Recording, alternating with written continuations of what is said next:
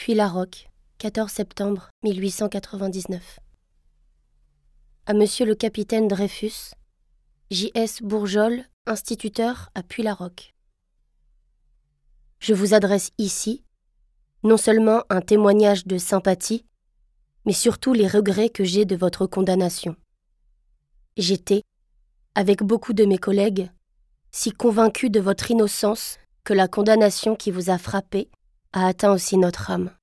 Ce qui me peine surtout, à moi qui suis chargé de montrer à mes petits-enfants sur les bancs de l'école la grandeur de la France, son idéal de justice et de liberté, de justice surtout, c'est que maintenant je ne pourrai plus.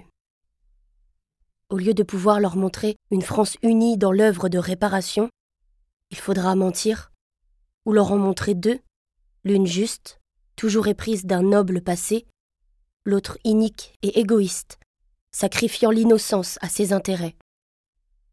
Espérons pourtant que l'on trouvera un remède pour que cette tâche disparaisse de notre ciel. Veuillez agréer mes humbles encouragements. Bourgeol.